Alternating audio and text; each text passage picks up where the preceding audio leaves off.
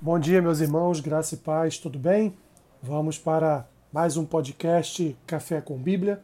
Hoje, dia 23 de julho, faremos a leitura e uma breve explicação do texto que se encontra em Deuteronômio, capítulo 8, versículo 3, que diz assim: Ele te humilhou e te deixou ter fome e te sustentou com o maná que tu não conhecias, nem teus pais o conheciam para te dar a entender que não só de pão viverá o homem, mas de tudo que procede da boca do Senhor viverá o homem. Aqui, meus irmãos, em Deuteronômio temos a repetição de repetição da história que havia acontecido no Êxodo, a história da peregrinação do povo de Deus do Egito até a terra prometida, e Moisés agora no seu segundo discurso registrado aqui a partir, é, meus irmãos, a partir do capítulo, finalzinho do capítulo 4, Moisés então conta, conta algumas histórias referentes ao que ele já havia passado, pois agora ele tem diante de, de si uma nova geração. 40 anos se passaram e eles agora estão próximos de entrar na Terra Prometida. Toda uma geração, gerações haviam morrido e agora, 40 anos depois, ele tem diante de si uma nova geração, fruto das gerações passadas.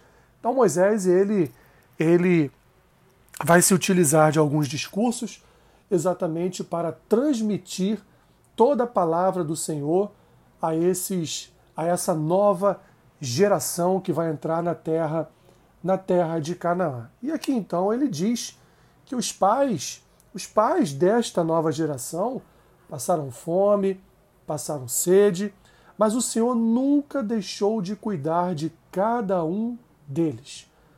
Aquilo que Deus prometeu em relação à prosperidade, em relação à defesa, em relação à, à guarda na caminhada desse povo, Deus cumpriu. Na verdade, o povo é que descumpriu a palavra do Senhor, porque o Senhor, ele dizia: se tu me obedeceres, serás abençoado. Se não me obedeceres, serás amaldiçoado. Portanto, aqui Moisés então está explicando que durante o processo de humilhação que o povo passou no deserto, eles não tiveram fome. Deus sustentou eles com o maná. É, os pais destes, desta nova geração, não conheciam a Deus e Deus se fez entender, se fez conhecer a esta geração.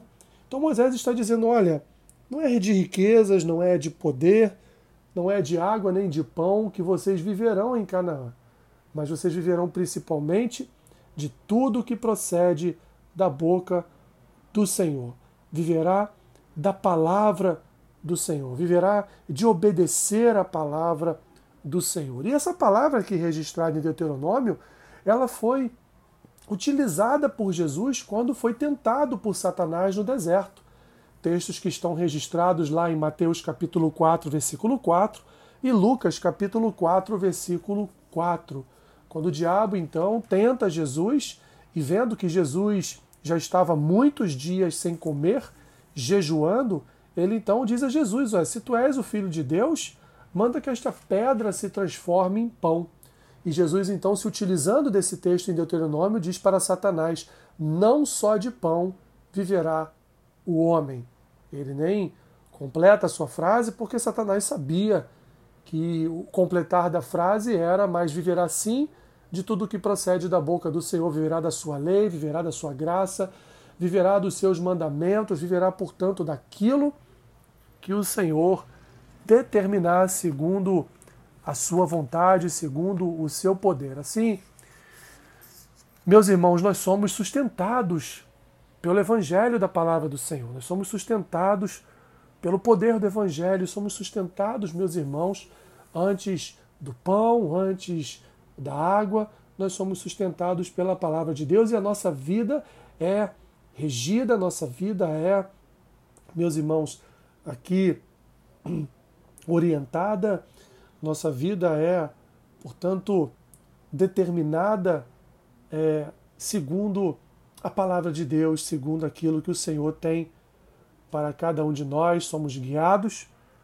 pela fonte de vida que é a palavra de Deus. O próprio Jesus, também João, vai, vai dizer que ele é o pão de Deus, é o pão que desceu do céu e esse pão que nós devemos, é deste pão que nós devemos principalmente alimentar as nossas vidas para que possamos repousar em paz, alimentados para sempre. Senhor, obrigado. Obrigado porque podemos sentir a cada dia que verdadeiramente nem só, Senhor, de pão vivemos, nem só de água viveremos, mas viveremos, meu Deus, da tua vontade. Viveremos, Senhor, da obediência à tua palavra. E é por isso que te peço nesta manhã que o Senhor nos ajude a andarmos em perseverança, seguindo os teus passos, guardando a tua palavra em nosso coração, Senhor, com fé, esperança e amor. Abençoe a vida do teu povo neste dia, seja com eles em todas as suas necessidades, guarda-os, Senhor abençoando cada um deles para a glória e louvor do teu nome. É a oração que eu faço e a faço em nome de Jesus. Amém. Que Deus te abençoe rica e abundantemente. Amém.